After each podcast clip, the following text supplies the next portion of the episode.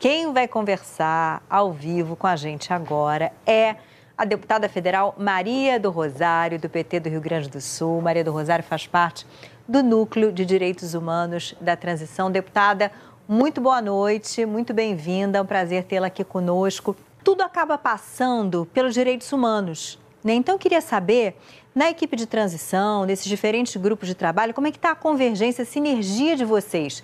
Já que tem muitos pontos de interseção, uh, temas que têm que ser abordados de forma conjunta, não?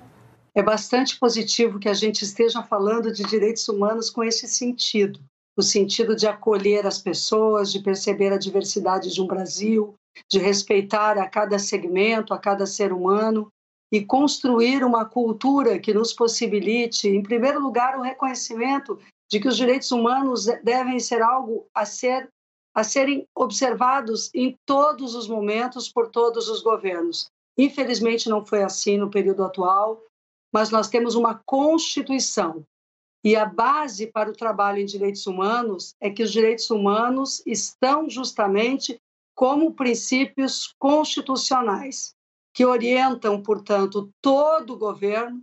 Tudo que existe no ambiente de um governo deve servir à garantia de que um povo viva com qualidade e viva também com o sentido humanitário e humanista da fraternidade, do respeito por parte do Estado e entre cada um e cada uma como cidadãos e cidadãs. Os direitos humanos, portanto, são um conjunto de políticas públicas no âmbito do governo, mas são também princípios que devem orientar desde a fala do líder maior na presidência da República, do vice-presidente, até a todos os que integrarem e também a sociedade brasileira. Rosário, boa noite, muito bem-vinda. É, deputada, ex-ministra também da área, então tem um grande conhecimento. Eu, eu queria aproveitar a sua presença aqui para pedir para a senhora uma espécie de diagnóstico. A, a cara, é, como foi na área das mulheres, mas também na área de direitos humanos, a cara é, da gestão Bolsonaro nisso foi da senadora eleita é, Damares Alves é, durante praticamente todo esse governo Bolsonaro. Eu queria saber qual o diagnóstico que se faz especificamente na área de direitos humanos, é, se houve conquistas ou, ou não? Como é que vocês estão, como é que vocês avaliam esses quatro anos de gestão Bolsonaro? O que é que pode ser feito daqui para frente, principalmente nesse primeiro momento? Em algumas áreas, fica, a gente já percebe muito claro, por exemplo, é, na área de justiça, você tem ali o, o, o, Flávio Dino, senador eleito, já sugerindo a revogação de várias medidas, por exemplo, é, decretos é, que flexibilizavam posse e porte de armas. É, na área de saúde, a gente tem visto também, por exemplo, a, o uso de, de, de cloroquina, que estava sendo. É, é, é, ainda hoje você tem, isso não foi revogado, é uma medicação que faz mal para a população, que não se combate, não, não trata de Covid. Eu queria saber, na área de direitos humanos, o que, é que vocês estão pensando? Bem, a, transição camarote, ela se baseia justamente nessa, nesse objetivo. A primeira fase do processo de transição é que os integrantes da, da comissão estão fazendo um diagnóstico, tanto da dimensão orçamentária, daquilo que serviu à população, daquilo que foi cortado e não, ou não chegou a servir ao interesse público da população brasileira, mas também nós estamos verificando que medidas foram tomadas do ponto de vista jurídico, político, que acabaram por dificultar a existência de um princípio fundamental, que é a, a participação da sociedade.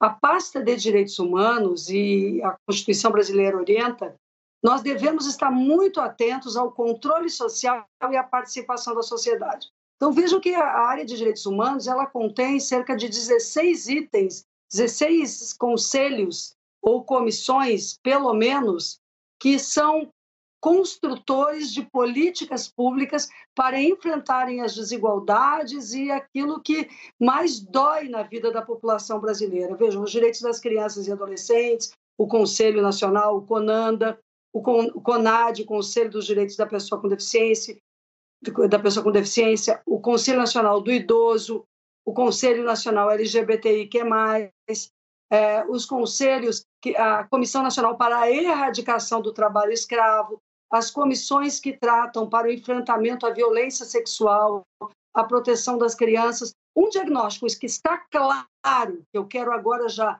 dizer a vocês, que eu posso dizer com tranquilidade, é que estes conselhos, ao longo do período do governo Bolsonaro, sofreram toda sorte, toda forma de tentativa de obstrução aos seus trabalhos, inclusive o Conselho Nacional de Direitos Humanos.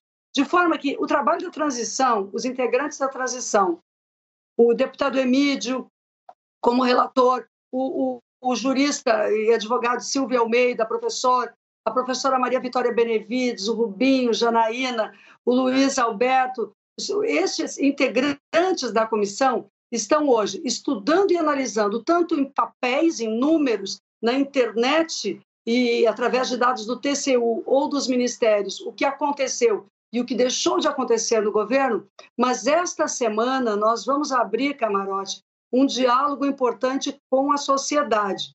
Durante toda esta semana, nós vamos estar ouvindo os representantes da sociedade civil, dos conselhos, porque eles nos pediram para apresentar a sua visão do que propõe para o novo governo. Então, já está agendado para ouvirmos os representantes da sociedade civil do Conselho de Direitos Humanos, representantes dos movimentos da população em situação de rua serão ouvidos, serão ouvidos defensores e defensoras de direitos humanos que foram muito atacados ao longo do último período, tiveram o programa desmontado para sua proteção, muitos ameaçados de morte, muitos, sejam ambientalistas, defensores de direitos humanos, jornalistas. Então, esta é a semana que nós vamos, na transição, nos dedicar a um trabalho em duas vertentes um trabalho que é de pesquisa e levantamento técnico, com olhar para os números, para o orçamento, para os números do TCU e do governo, e um olhar para o dizer, para a palavra da sociedade. Porque para o novo governo, nós queremos certamente propor, porque esse é um período de transição, nós vamos propor tudo ao presidente Lula e ao vice-presidente Alckmin e a quem vier a assumir essas pastas de governo, nós vamos propor certamente algo que, com o qual eles concordam, que é muita escuta e muita participação da sociedade civil brasileira na construção de políticas públicas. Então, esse é, é, é, o estágio da arte que nós estamos. Teremos que fazer muitas revogações, sim, camarote. Eu não tenho dúvida.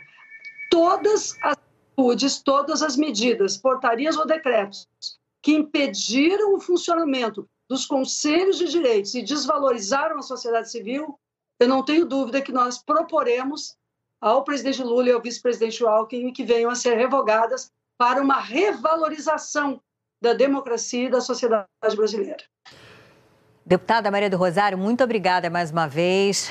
Bom fim de noite de domingo, boa semana, bom trabalho. Camarote, muito obrigada, querido. Obrigada a você. Um forte abraço e que os direitos humanos cheguem no coração das pessoas com uma proposta de fraternidade e não, e não ódio. Chega de ódio nesse Brasil. Um grande abraço. Obrigada. E Camarote volta logo mais.